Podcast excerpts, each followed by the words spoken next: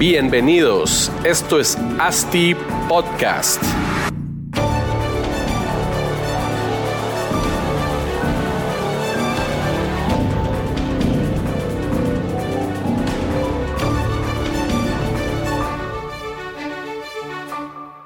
Bienvenidos a todos a un nuevo episodio de ASTI Podcast, episodio número 29.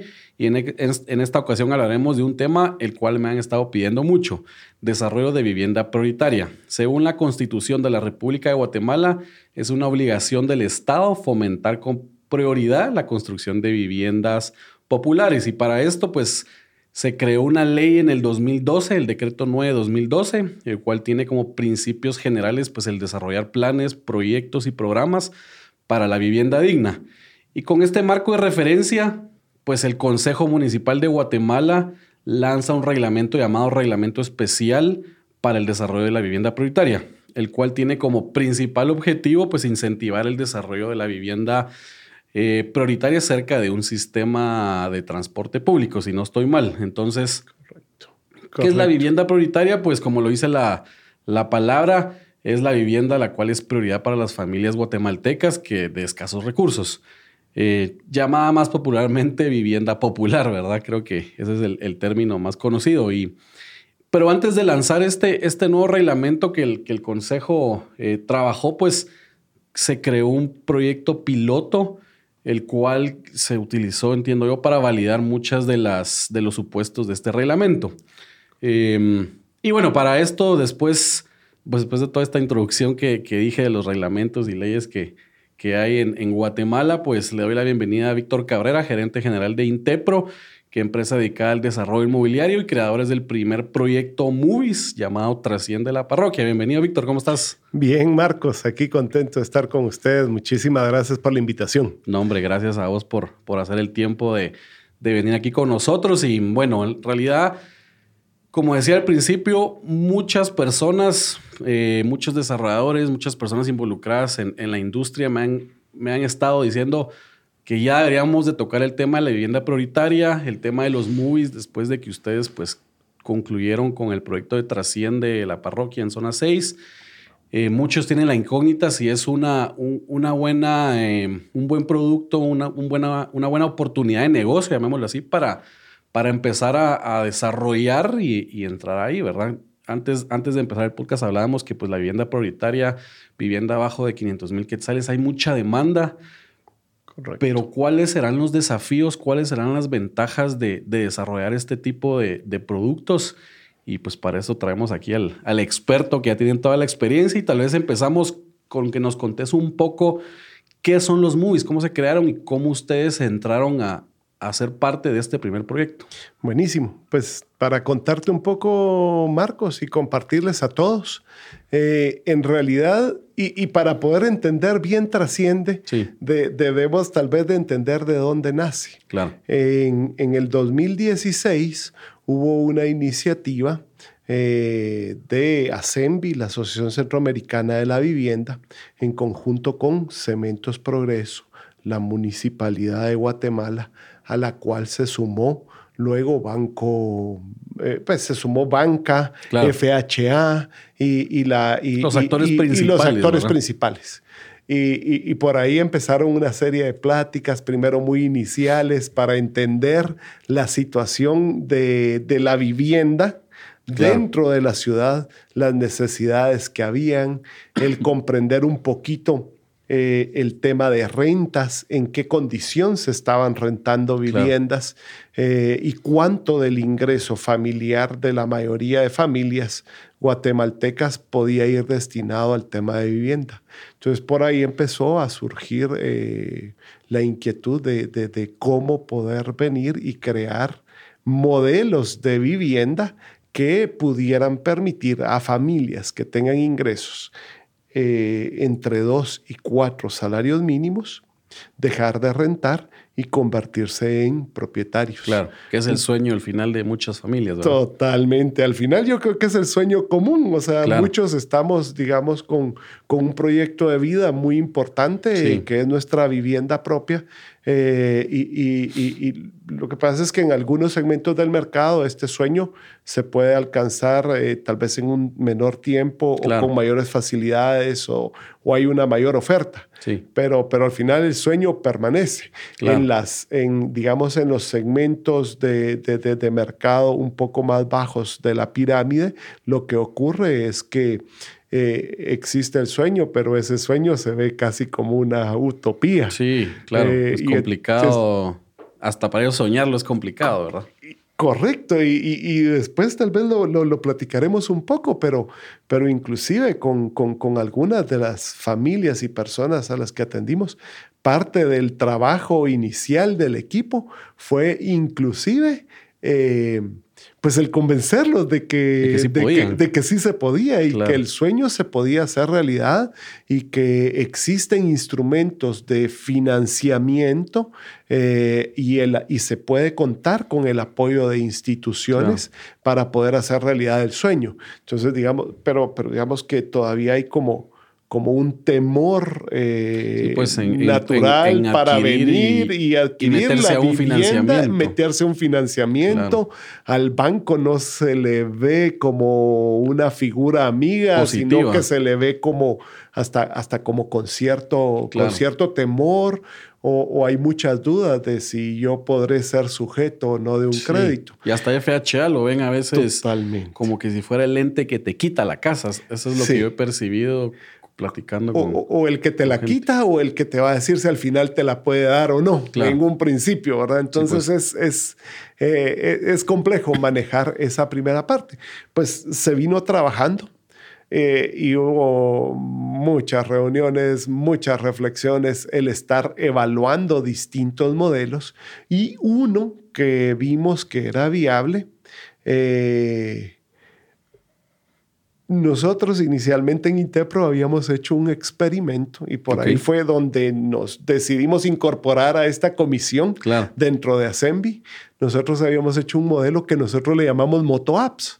¿Y qué era el, el concepto de Moto Apps? Pues Moto Apps eran básicamente apartamentos pequeños, muy céntricos, cerca del transporte público, con parqueo para moto. Sí, pues. Eran, eran apartamentitos eh, que queríamos ubicar en 40 este metros. 40 metros, dos habitaciones y, viendo un poquito la explosión del parque vehicular eh, de motos y, que habían, y que habían enorme. digamos, propiedades pequeñas. Eh, en la mayoría de colonias antiguas, eh, si uno piensa en Reformita, Granada, y casi que en cualquiera de esas casas se podía hacer uno de estos ah, moto-apps que pues. teníamos nosotros en mente. Eh, de esa cuenta lo trabajamos con, con DCT. Eh, la arquitecta Solórzano nos apoyó muchísimo y fuimos resolviendo todos los temas técnicos. Pero hubo un punto donde teníamos que llegar al, Consejo Municipal en ese entonces, eh, porque nos tenían que aprobar que no hubieran parqueos de carga y descarga, que no hubieran parqueos de pues. visitas, que pudiéramos en ese, en ese momento, nosotros andábamos buscando manejar alrededor de cinco niveles eh, sin, sin elevador. Y, por ahí acabó nuestra iniciativa individual. O sea, de ahí no pasó. O sea, no, no, no logramos. Nos topamos con la reglamentación y entonces no, no, no, no logramos esa realidad eso. En nuestras modelaciones llegábamos a generar opciones eh, que nos permitían tener precios de alrededor de 325, 350 mil quetzales. Compartimos este modelo y lo fuimos puliendo juntos. Y, con esto, pues el objetivo era tratar de llegar a un modelo eh, de 250 mil quetzales. O sea que entiendo que usaron de base el modelo que ustedes ya, ya estaban trabajando y lo que lograron fue cumplir con todas las necesidades de este modelo para que fuera factible. Para que fuera factible. Y por ahí vimos que, que, este modelo, pues, pues que para nosotros era novedoso y era pues singular. Registramos la marca. Ah, Inclusive. Ah, no, inteligente, pues ahora Igual cualquier proyecto que haces tenés que registrar, registrar tu, tu nombre porque si no, no va a ser que te salga otro sí, igual. cabalmente, pues registramos la marca en ese momento porque nos pareció interesante el concepto.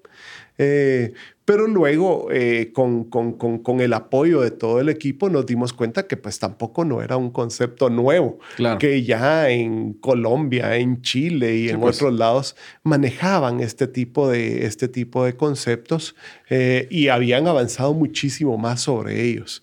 Entonces, por ahí... Que el factor principal es el no tener parqueo No- de no- no vehículo, tener que parqueo es de lo vehículo. que encarece.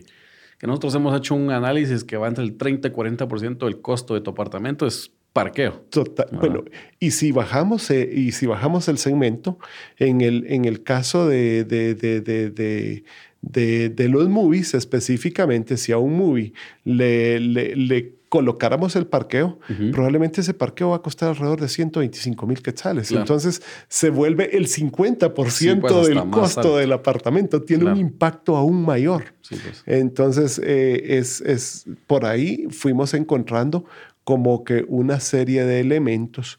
eh, la labor de, de- de- de Cementos Progreso, eh, de la municipalidad y del FHA fue fundamental. Claro. Eh, logramos Lo bueno traer a el, expertos todos tenían el, el mismo, el mismo objetivo. y por Se ahí alinearon los astros.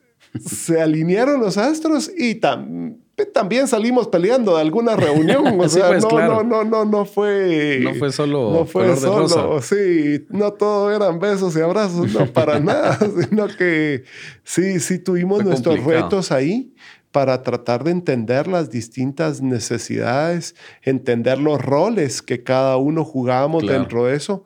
Y, y bueno, hubo muchísima reflexión, pero al final no teníamos nada de acción.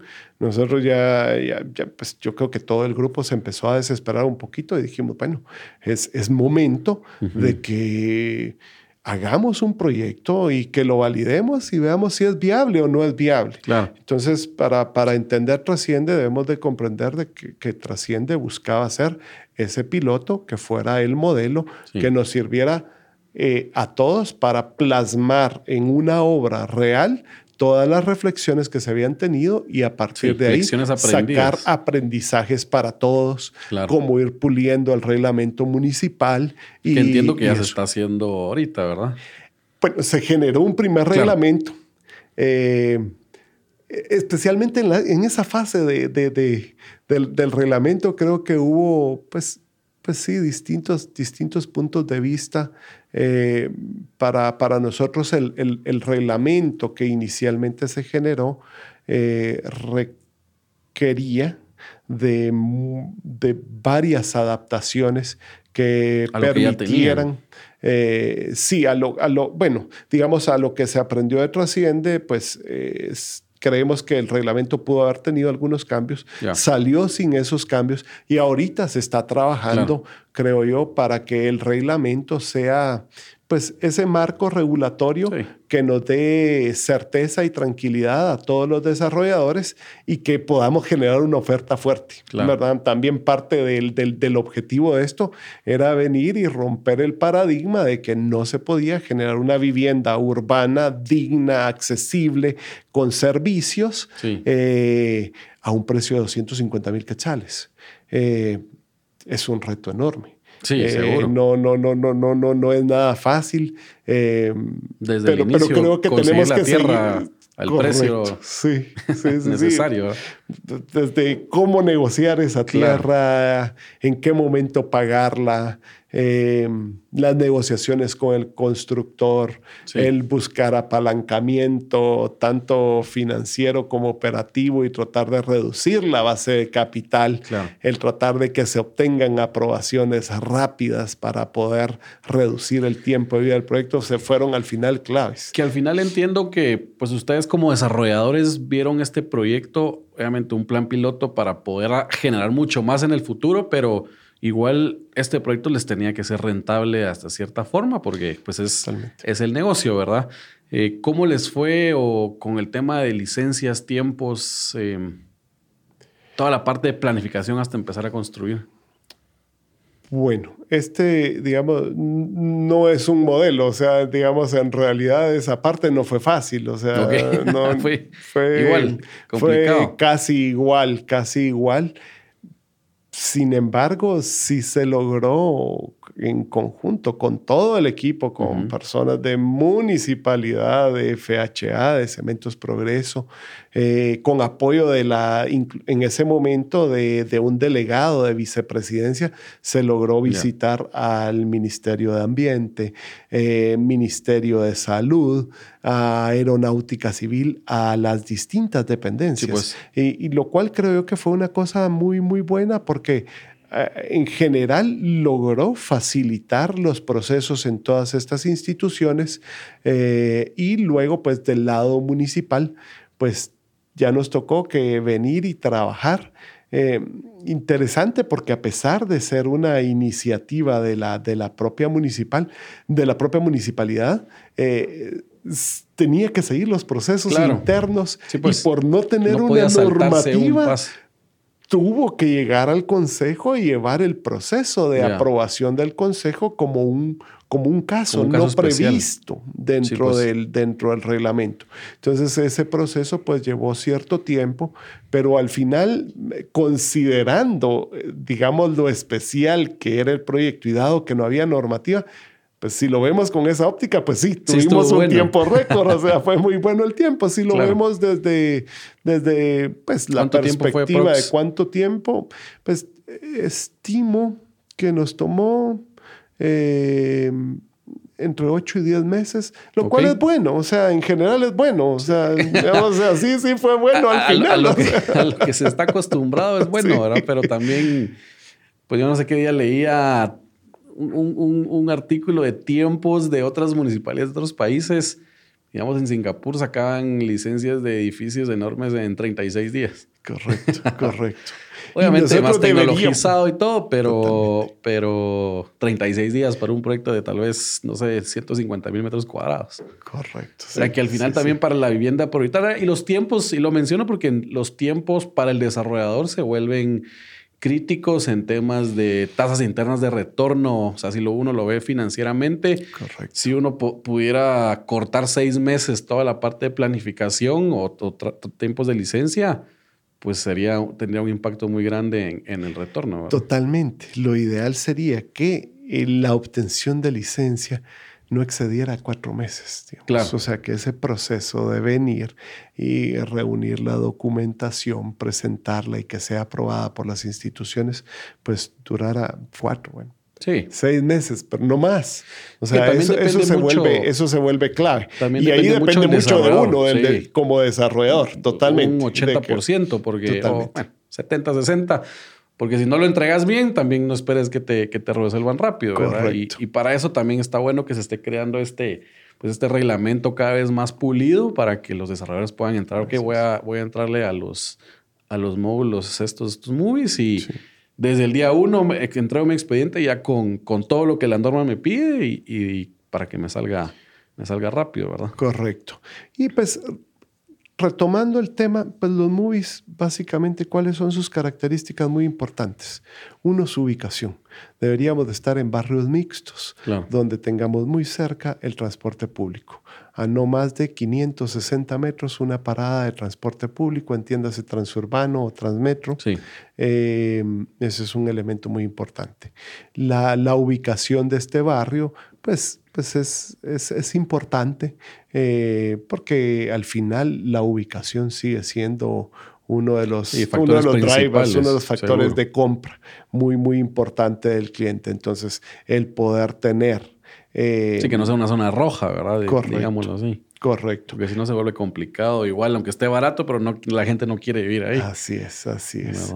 Eh, por ejemplo, el tener el transporte público, eh, lugares de estudio, hospitales, eh, banca, eh, mercado, el supermercado, eh, todo eso cercano, el poder hacer la vida de barrio, el hacer la vida de a pie, eh, todas esas actividades y ahí cotidianas. Sí que a pie porque ya no les das. Bueno, ya, no hay parqueo o, para vida de moto. Sí, sí, sí. O sea, vida de moto, transporte público o de a pie. Sí. ¿Verdad?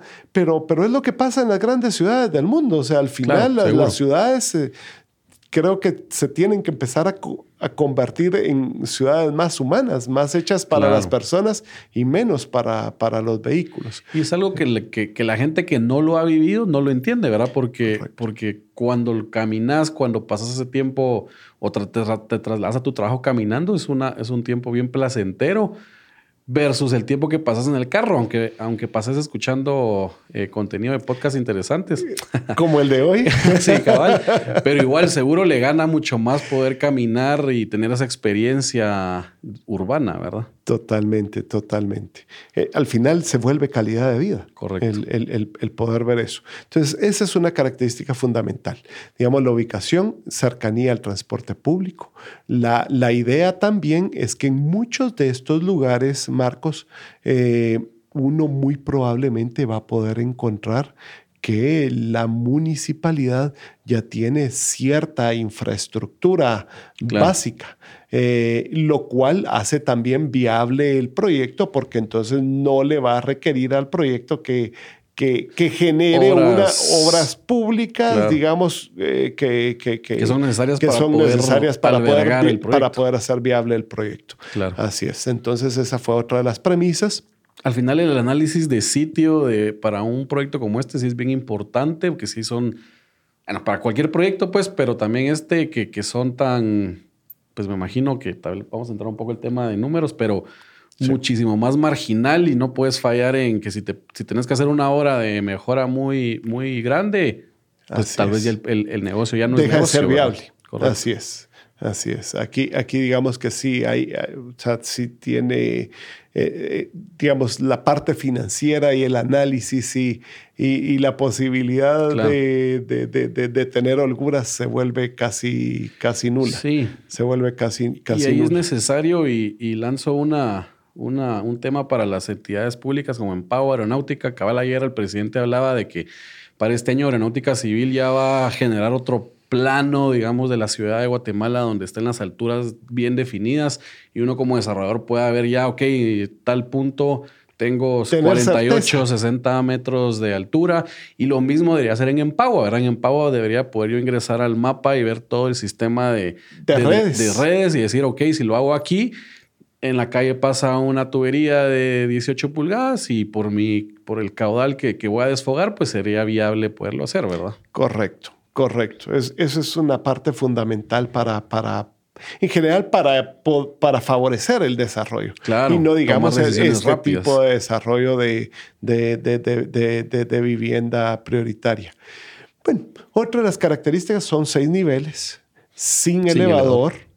Eh, y ojo, que ahí puede ser, si estés en un terreno quebrado, que puede ser seis para abajo y seis para arriba, entrando, en un séptimo nivel. Entrando en el séptimo nivel. Claro. Así es, así es. O sea, te podrías hacer hasta 13, niveles, sin elevador. 13 niveles. Media vez la topografía te, Lo permite. ¿verdad? Totalmente, totalmente.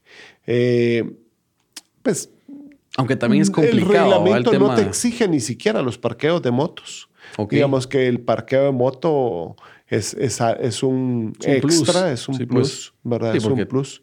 Eh, porque decías, el aumento del parque de motos ha sido exponencial en los últimos años. Y, hemos visto que, que, el parqueo de motos se vuelve indispensable. O sea, digamos, en el caso de Trasciende, eh, la parroquia, pues todos los parqueos de moto en realidad se utilizan. O sea, sí, pues, está, lleno. es, está lleno. O sea, si hay, hay una necesidad real de, de esos, de, esos, de esos parqueos.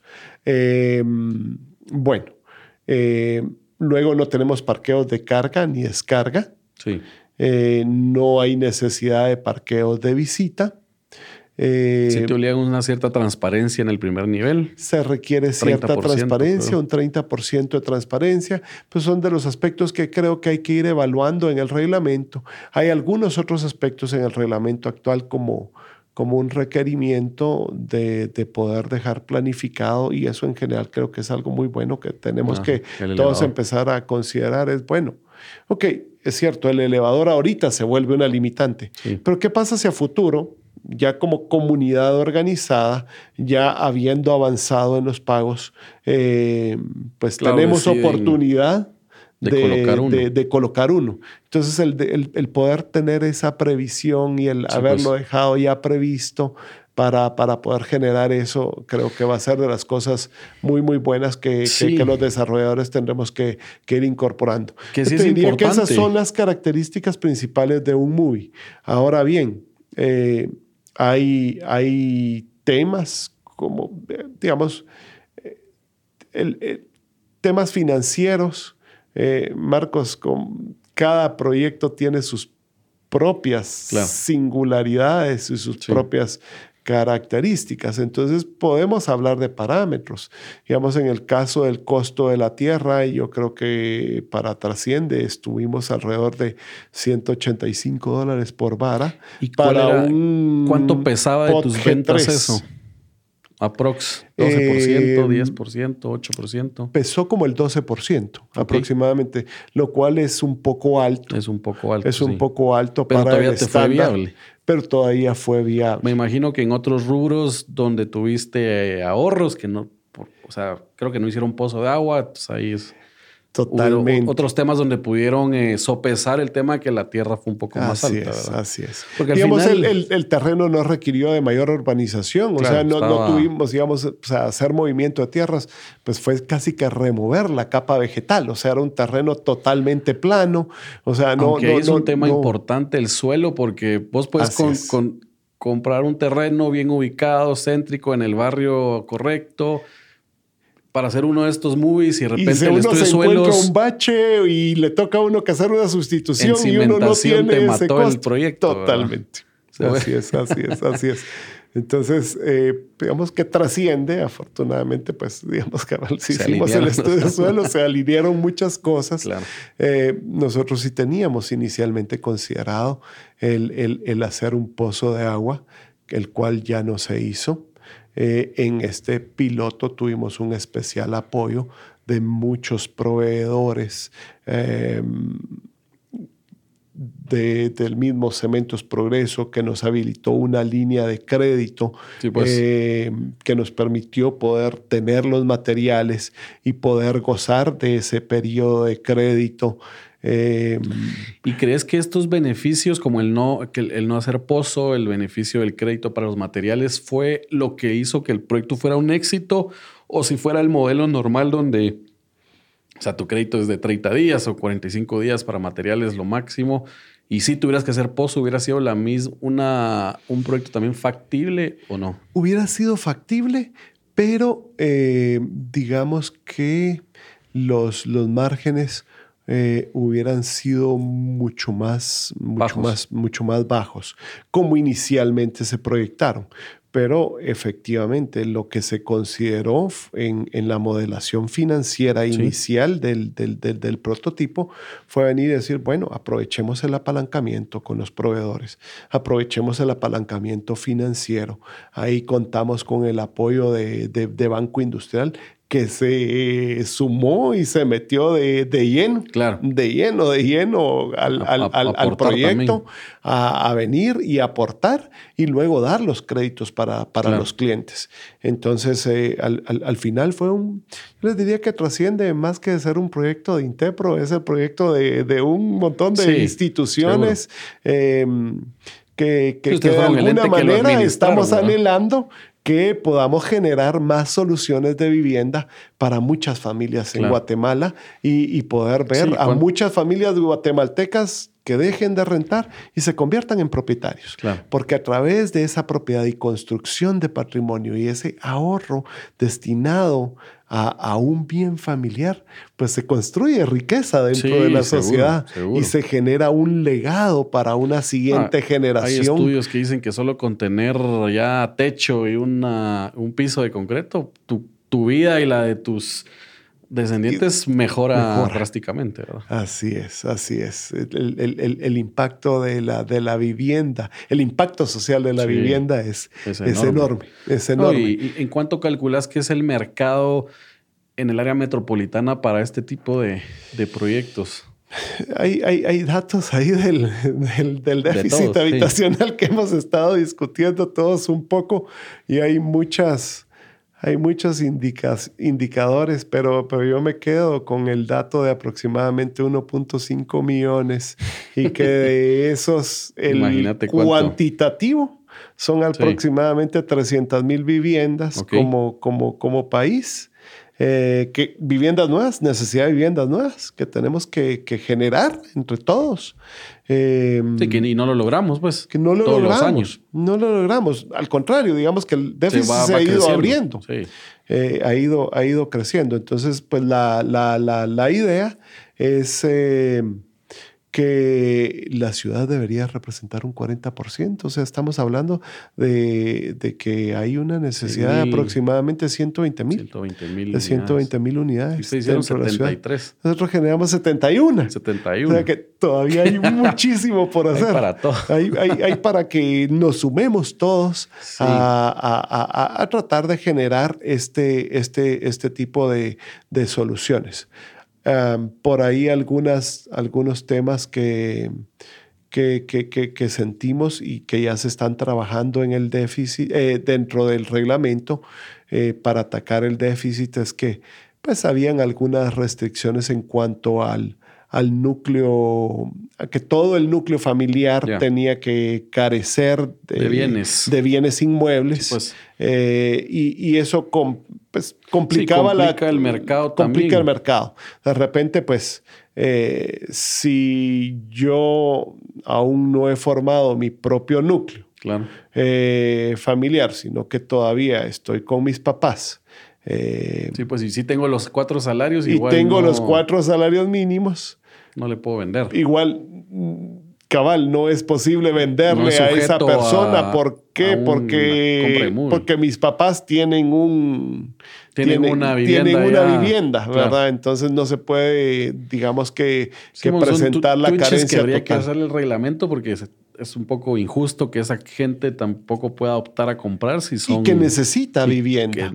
y está empezando a hacer su vida. Y qué mejor que, que la empiece a planificar desde ya y que destine parte de sus ingresos a la vivienda y no, no, no, no al consumo. Entonces, eh, digamos que para, para todos es, eso es como, como algo bueno, ¿verdad?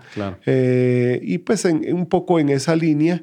Eh, creemos que si se abre eso un poco, también se abre la posibilidad a, poder manejar mejor el, IVA. Claro. Que el IVA es un reto enorme. o sea, el IVA. eso iba a entrar en, la parte de números, cabal, el que el IVA es un tema, esa, está, está, exento para el cliente, pero no para el desarrollo. No para el desarrollo. Entonces el problema es que el desarrollo viene y todos los insumos que compra, los compra pagando un IVA. Claro. Y al pagar ese IVA, ese y no poderlo trasladar al cliente final, sí. eh, pues costaría 250 mil más, IVA.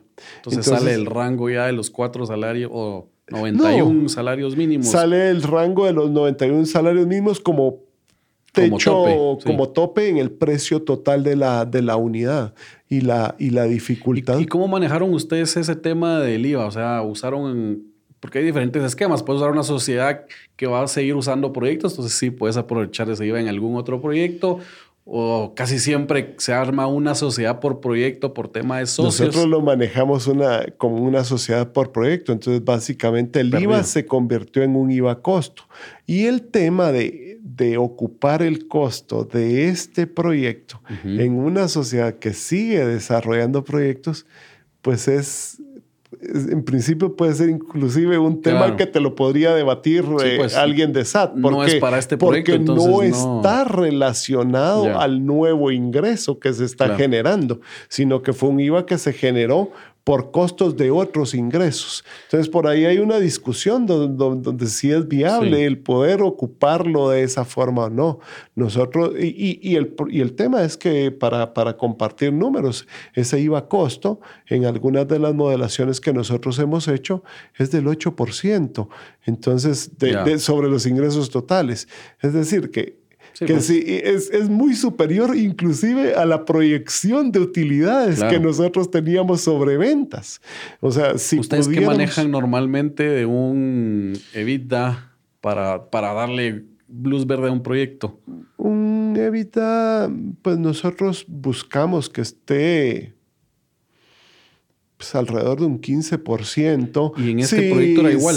No, no, no. En este, nuestra apuesta era a que dado el apalancamiento que podíamos tener, íbamos a manejar una base de capital más pequeña que en los proyectos convencionales y al tener esa base de capital más pequeña podíamos manejar una utilidad neta de alrededor de un 5%. 5 o 6%. 5 eh, neta, pero la tu TIR seguiría siendo la misma que tus otros proyectos. Exactamente. La TIR seguiría siendo la misma.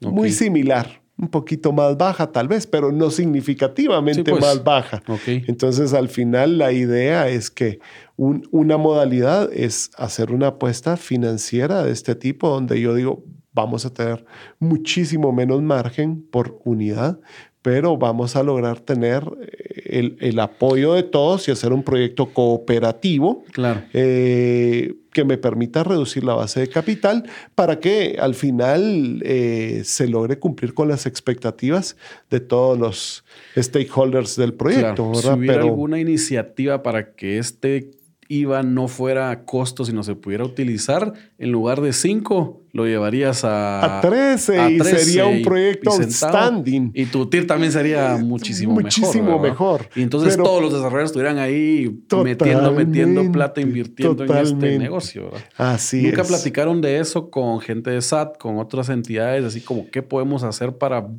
viabilizar un poco más este tipo de, modelos de vivienda prioritaria? Em, no, no, no, no, Al final, ese sí lo vimos como... Como un complicado, muy complicado. Claro, sí, Ganar la batalla. como un reto mayor, digamos que los temas estos tributarios, inclusive algunas de estos temas tienen que pasar hasta por el Congreso. Entonces dijimos, bueno, no, lo que queríamos era tratar de hacer algo y que se pudiera volver realidad uno de los proyectos, Pero, pero sí es un tema que tenemos que abordar.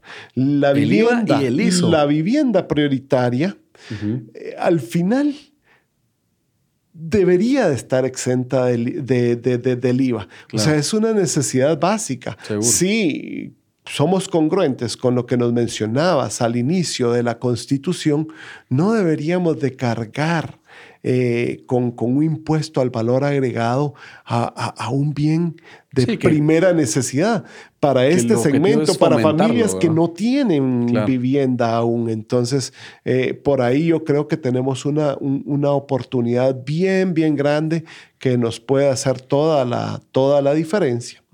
Eh, también debemos de entender que, que, que si no que, si esto no se puede hacer en una primera etapa, pues lo que podríamos hacer es venir y abrir una parte, una parte del, del,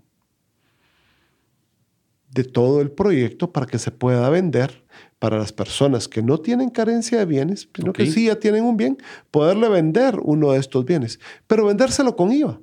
Y entonces eso, digamos que ayuda a hacer más viable el proyecto. Que entiendo que es eh, como están manejando su otro proyecto, que es una combinación de, de, unidades sí aplicables a MUI y otras que no con parqueo, ¿no? Eh, es correcto, sí. Ahí, ahí estamos manejando ahí estamos manejando un, mix. Y ahí pero, logran compensar pero ahí no logran, pero digamos que ahí no entramos bajo la normativa de los movies, sino que pues. entramos bajo la normativa del POT. Ahorita yo creo que una iniciativa genial que está teniendo la municipalidad es venir y definir como, como segmentos y decir, bueno, es, cierto, hay una necesidad de vivienda hasta 250 mil quetzales, que es la que más apoyo necesita, que es la que más incentivo tiene que tener. Que el objetivo de eh, esa es darle vivienda a la familia guatemalteca, no volverlo un negocio de eh, generación de plusvalía, etcétera, etcétera, porque entiendo que aquí tenés un techo de precio que son 250 mil quetzales o 91 salarios mínimos. Correcto. Y no puedes jugar ni siquiera con un aumento de precios eh, especulando que hay una alta demanda, entonces le vas a ir subiendo un poquito. O sea, ese es el techo. Ahí está. O sea, ahí no se puede. ya, ya, no hay para dónde. Correcto. Y una reventa de estos tipos de, de productos de las familias que lo están adquiriendo. Ahorita es viable. Podrían Ahorita no 300. podrían venderlo a 300, totalmente. Sí, pues. Totalmente. Sí. Eh, pero está trabajando ahorita. Entiendo yo también en tratar de ver reglamentos, incentivos y apoyo para, para vivienda de 250 a qué sé yo, 350. Y creo que hay otro, hay otro trecho entre de repente 350 y 500. Creo que por ahí está el, el, rango que está generando la MUNI, pero, pero todas esas familias eh, son bancables pueden hacer realidad su sueño, pero necesitamos generarle las condiciones adecuadas para poder producir esto. Entonces, en esto, el tema del IVA se puede volver fundamental. Así funciona en México, así funciona en muchos países. La vivienda prioritaria está exenta del IVA. Entonces yo como desarrollador, para mi desarrollo de vivienda prioritaria, le podría extender una exención de IVA a mi proveedor de concreto, a mi proveedor de acero, a mi proveedor de ventanería. Y entonces al ya no pagar yo este IVA, ya no lo tengo. Ya, ya, ya, ya, lo compensé. Esto es algo que nos ayuda. Igual hay muchos retos, Marcos. O sea, eh, digamos, ahorita con las nuevas normativas de AGIES en cuanto a temas estructurales. Eh, sí, que encarece un poco. Encarece el, un poco el, metro, cuadrado de construcción. ¿En cuánto lo tenían ustedes en Trasciende? Nosotros logramos algo, creo yo, muy bueno, alrededor de, de pues estuvimos por debajo de 2.000 quetzales por metro cuadrado y ahorita no lo logramos. o sea, en todas las modelaciones que, que, que, que, hemos hecho, no, no logramos alcanzar ese, no logramos alcanzar el, el, costo que tuvimos en, en, en Trasciende. Eh, y, y, y, por ahí eh, los márgenes son tan pequeños que entonces eh, resulta que algunos proyectos dejan de, ser viables. Eh, el tema del agua. Si el número de unidades no es lo suficientemente grande, si no aplica la. Deja, deja, de ser, deja, de ser viable, el, el, construir un pozo para dotar de agua. Entonces, el apoyo de Empagua para dotación de agua en proyectos de, por debajo de 125 unidades se vuelve mandatorio. se vuelve, si no 125 unidades, calculan yo ustedes calculo entre 100 y 125 unidades. Eh, si, no, si no tenemos el, el, el, apoyo de Empagua. Eh, ¿Pero qué pensás de ese punto en el, en el reglamento que dice que si sí construís un pozo podés, la, municipalidad te bonifica 2000, hasta 2100 metros cuadrados de edificabilidad que los puedes vender, trasladar lo que querrás para algún otro proyecto tuyo o de un tercero y que te lo paguen, que en, realidad podrías pagar tu, tu pozo, pozo, ahí, pero, pero creo que es un sería un poco complicado hacer ese traspaso o vender esa edificabilidad al final también lo digo complicado porque en México el año pasado, en Ciudad de México, hubo una, un parón en, la, toda la industria inmobiliaria y construcción por, porque ya tienen mucho tema de traslado de edificabilidad y se empezó a volver una corrupción terrible que vino la municipalidad y paró todos los proyectos hasta los que ya tenían licencia por temas de, revisarles la, la, edificabilidad y ver cómo lo estaban trabajando. Claro, claro. Pues, pues a mí me parece que el, el concepto en principio es muy bueno y es válido. El problema es que yo lo puedo trasladar a, otro proyecto, pero solo me puedo, como está redactado actualmente el reglamento, solo me permite moverme dentro de la misma banda del POT. Es decir, si yo tengo un terreno G3 que tiene un rango de edificabilidad, yo puedo ocupar esos 2.000 metros, pero dentro de ese rango.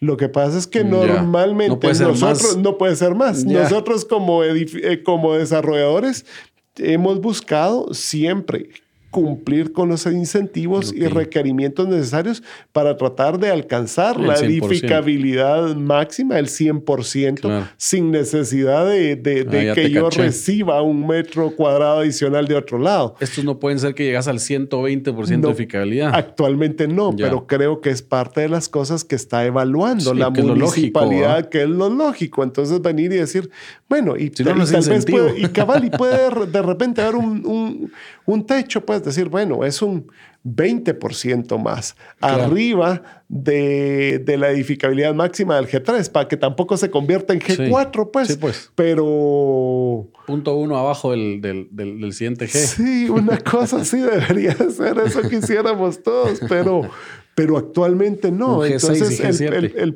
problema, como hablábamos con, con, con, algunas personas que están haciendo el análisis, es que el incentivo, a pesar de que es interesante, no es incentivo, porque no me resuelve absolutamente nada. O sea, no, yo no puedo transferirle el costo de este pozo a otro proyecto porque el otro proyecto en realidad no está teniendo ninguna ventaja pues. vía estos, vía estos incentivos. Entonces, deja de ser en realidad un, un, incentivo aunque conceptualmente yo creo que sí es muy válido eh, y, y, valioso. Pero esas son las cosas que, que, que, tal vez podemos ver con, con, con mucha esperanza que, vemos ahorita eh, y creo que es lo que todos hemos estado escuchando últimamente, pues eh, hemos escuchado mensajes muy alentadores de la, de la presidencia, donde, donde vemos a, a, nuestro presidente comprometido con tratar de generar...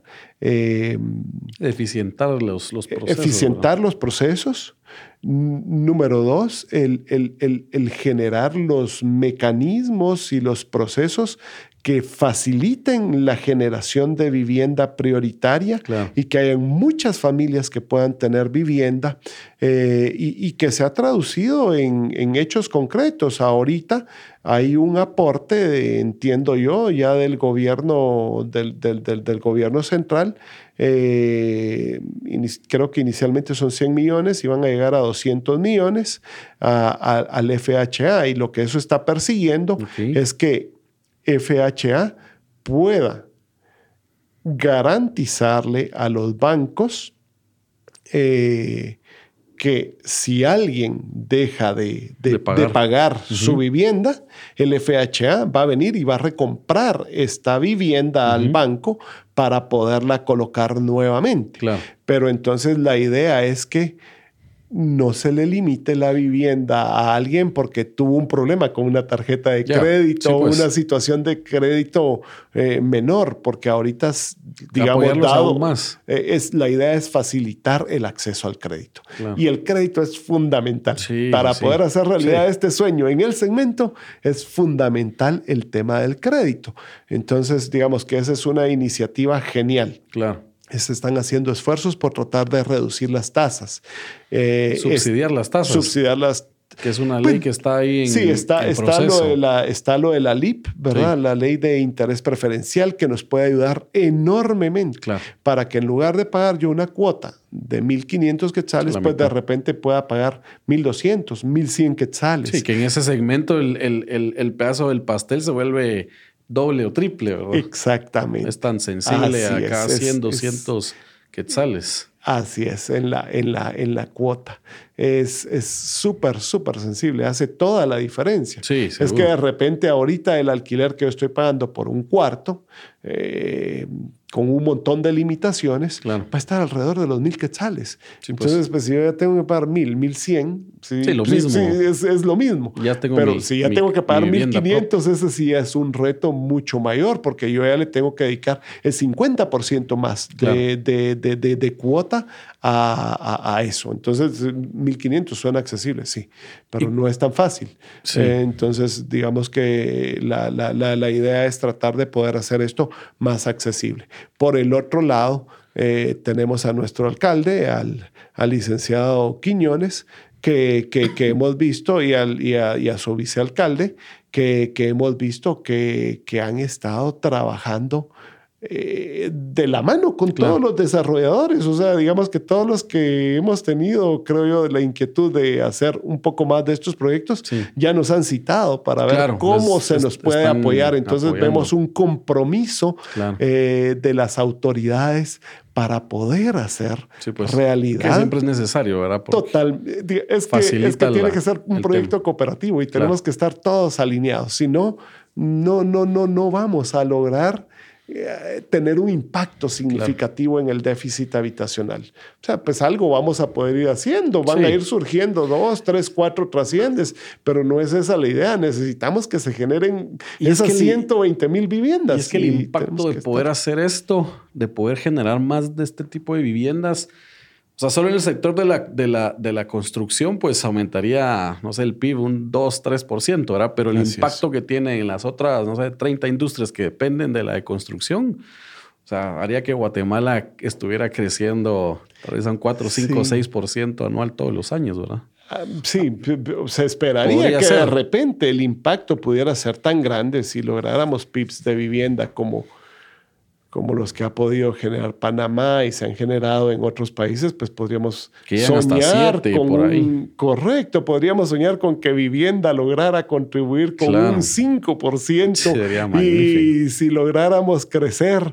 eh, el, el, el 3-4 que hemos tenido por ahí, podríamos estar soñando con PIBs de 8, pues, o sea, lo cual nos hace toda la diferencia a nosotros como, como país. Y beneficia porque se sigue vendiendo, la gente va a tener plata para para seguir comprando, tener el acceso a, comprar su, vivienda, ¿verdad? Y tal vez para de los últimos puntos a tocar, Víctor, el tema que mencionabas, bueno, el crédito es un tema fundamental.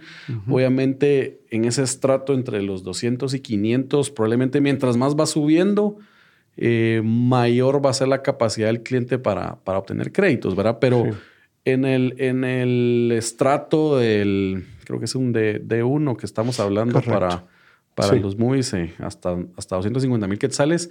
¿Cómo fue la experiencia de los clientes eh, con el tema de acceso a crédito y el porcentaje de default? ¿Cuántas ventas se les caían por este tipo de temas? Porque también entiendo que, que el proceso el asesor de ventas, digamos, ya no deja de ser un asesor solo de ventas, porque las ventas están ahí, ¿verdad? No, no, no es tan complicado tener que poner publicidad y, generar contactos para venderles, sino, sino es el proceso se vuelve más un asesoramiento de cambiarles el chip, esa cultura que decías tú de, que sí tenés, sí podés comprar la vivienda, o sea, sí podés hacerlo y te explico cómo debe ser porque tenés que tramitar un crédito con una entidad bancaria y todo esto. ¿Cómo fue la experiencia con este, con este tipo de familias y cuánto... Contanos un poco de esto. Bueno, la, la buena noticia es que la demanda existe. Claro. Y es enorme. Sí. Esa es la buena noticia.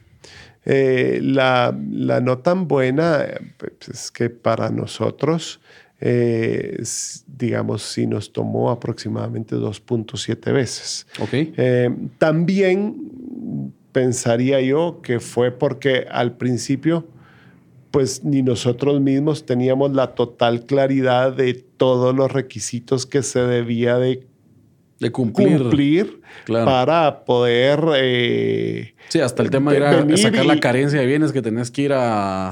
¿A, qué entidad es la que te tramita eso? la SAT, ¿no?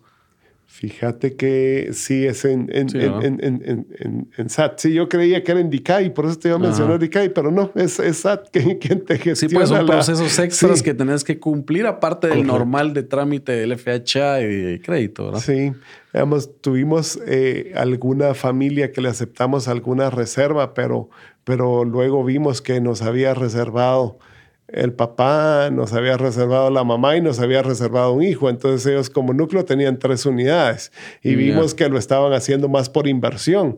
Y entonces les dijimos, perdonen, pero en pues. realidad el proyecto está hecho y o sea, tiene como destinatarios preferenciales a personas que no tienen bienes. O sea, pues primero ustedes ya tienen, luego, lo están haciendo por inversión, luego quieren tres unidades. Entonces, disculpen, y digamos que, que, que esas para otro proyecto fuera genial, ¿verdad? Pero para, este otro proyecto hemos estado felices y de repente... Hasta descuento les dabas por comprar tres. Pero, pero en este caso les tuvimos que decir, miren, lamentablemente no les podemos vender. pues. Eh, tuvimos situaciones donde habían personas que tenían ingresos por encima de los cuatro salarios mínimos. Entonces también ahí, eh, digamos que nosotros sí buscamos proteger mucho eh, el que el proyecto fuera... Eh, que, cumpliera con el objetivo principal. Que cumpliera con el objetivo, que, que, fuera para nuestros destinatarios preferenciales. Personas que no tuvieran como núcleo familiar ingresos por encima de cuatro salarios mínimos. Claro. Que, que, los compradores tuvieran carencia de bienes inmuebles. Pues esa fue una ventaja. El consejo nos pidió que el comprador, entonces digamos que ahí sí le pudimos vender a este joven soltero que sus papás sí tenían casa, porque el, requerimiento en ese momento fue solo que el comprador eh, tuviera la, la, carencia de bienes, pues. ¿verdad? Y que no le vendiéramos por 200, arriba de 250 mil quetzales. Entonces, digamos que el esquema de pricing se manejó para no, para no exceder el eh, esa, esa, ese, ese, techo, ¿verdad? Entonces, eh, pero sí nos tocó 2.7 veces. Lo que sí es que lo que ocurría es que, eh, bueno, entonces primero, primero vimos que, que, que, lo vendimos rapidísimo. Sí, pues. Eh, y luego se empezaron a caer estas unidades, pero, pero la, la, la, verdad es que era una bendición porque se cayó una unidad e inmediatamente se colocaba. pues. Y al final lo que tuvimos fue que había una lista de espera. Y entonces casi que uno estaba en la lista de espera y, se, se, liberaba una unidad y entonces entraba alguien más. Te digo que buena parte, en un inicio tal vez fue por errores nuestros, que eso se pudo haber reducido, ese 2.7, y luego pues sí Luego, digamos que hay un tema de muchísimo acompañamiento. Eh, más que, digamos, el esfuerzo no es una labor de cierre, sino es ese esfuerzo de ir pagando un enganche, ¿verdad? Cuando probablemente tengo que estar pagando una renta en otro lugar.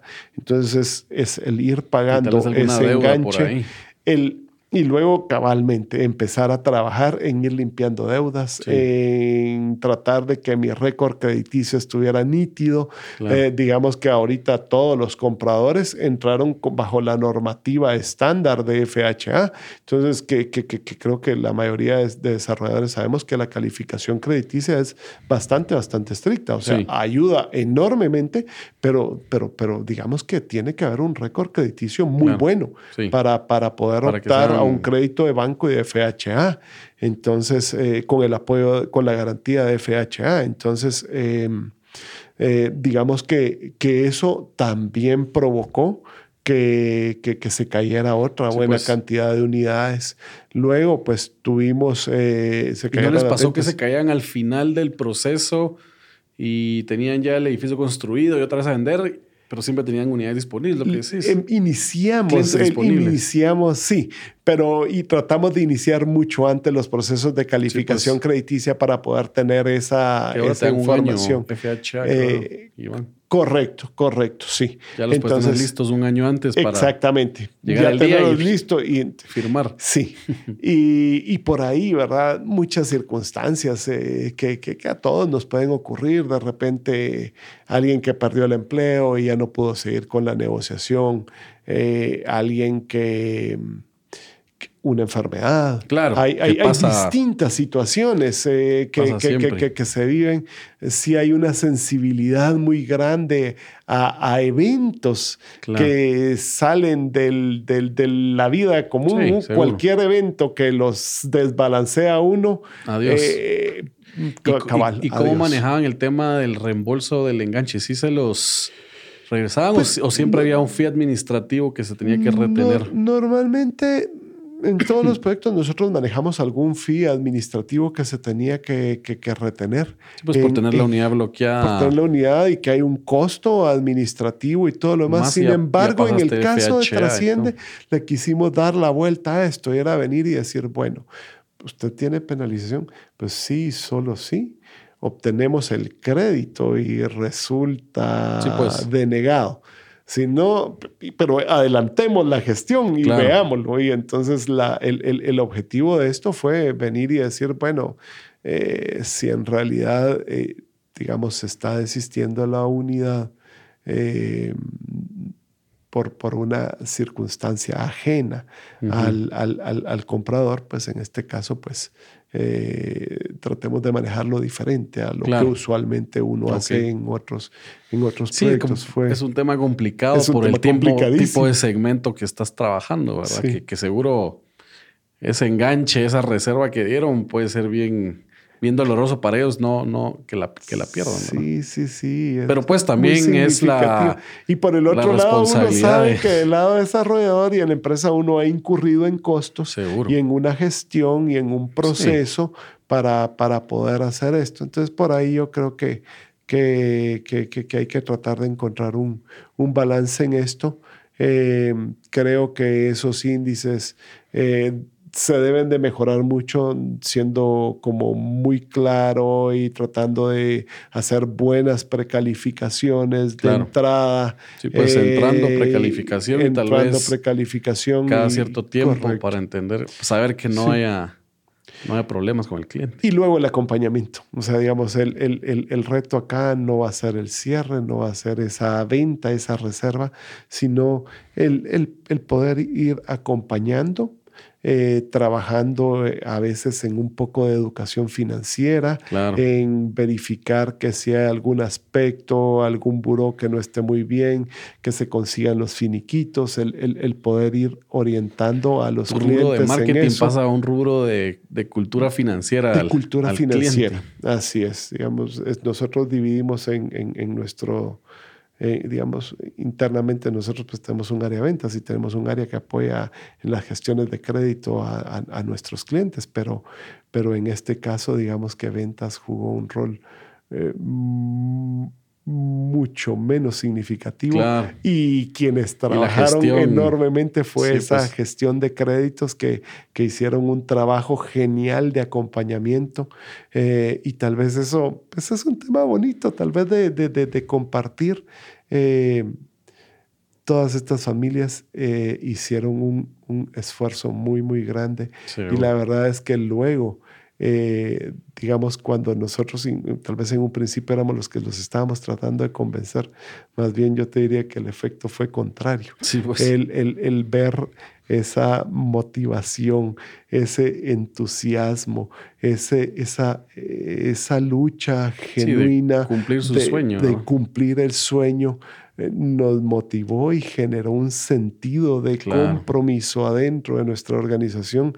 Eh, pues todos tenemos nuestra visión y misión, pero aquí sí nos sentimos nosotros especialmente involucrados, involucrados con, con, con, un sentido de propósito, sí, pues. un, un, un porqué estar haciendo ese esfuerzo y ese trabajo de, de día a día y, y, dejó de ser algo que, que, que, que estaba en un, en, un cartelito o algo pues. que estaba tratando alguien de venir y generar eso en la cultura, sino que generó un compromiso y un entusiasmo adentro de la organización. Genial, al final este, eh, el, el, el, resultado de esto fue el, esfuerzo de gente magnífica, comprometida por tratar de generar soluciones de, de, de, vivienda para muchas familias de Guatemala. No, y al final eh, estamos. yo creo que todos eh, les agradecemos, desarrolladores y toda la industria, a ustedes y a todas las personas que estuvieron involucradas en este, en este proyecto, porque al final fue, es la base de todo lo que se va a hacer en el, en el futuro y poder lograr que que Guatemala y todas estas familias guatemaltecas pues tengan, tengan acceso a la, a la vivienda, ¿verdad? Entonces, pues ahí gracias a, a, Intepro por, por esto. No, no, no, para nada. Al final nosotros, nosotros felices de que pues se nos haya confiado a nosotros también por parte de este equipo inicial el, el, poder llevar pues el liderazgo de este, de este primer proyecto pero, pero la verdad es que pudo haber sido cualquiera de nosotros, Marcos, eh, cualquiera de los otros desarrolladores, estamos seguros que hubieran hecho un trabajo magnífico. Nosotros tuvimos el, el, el honor de, de, de, de, poder hacerlo eh, y la idea es que nos, que nos sumemos todos a esto. Creo, que, creo que podemos hacer algo muy bueno. Al final, eh, pues sí tenemos, es como Estado, tenemos una deuda para con, con nosotros mismos en la generación de esa vivienda, en atacar ese déficit. Y estamos seguros que si banca, FHA, eh, pues gobierno central, las municipalidades, eh, proveedores y constructores nos unimos, podemos, podemos hacerlo. Eh, Interesante que otras municipalidades se suman, se sumen o se suban al barco también con un tipo de reglamento similar y ya lo están haciendo. Ya había canales, ya lo aprobó. Ah, buenísimo. Ya, ya había canales, lo aprobó.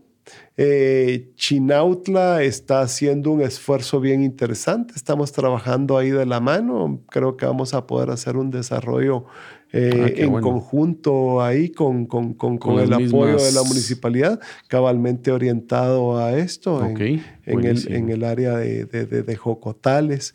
Entendemos que Nueva también está trabajando en algo, Misco pues. también. Entonces creo que, creo que es un proceso.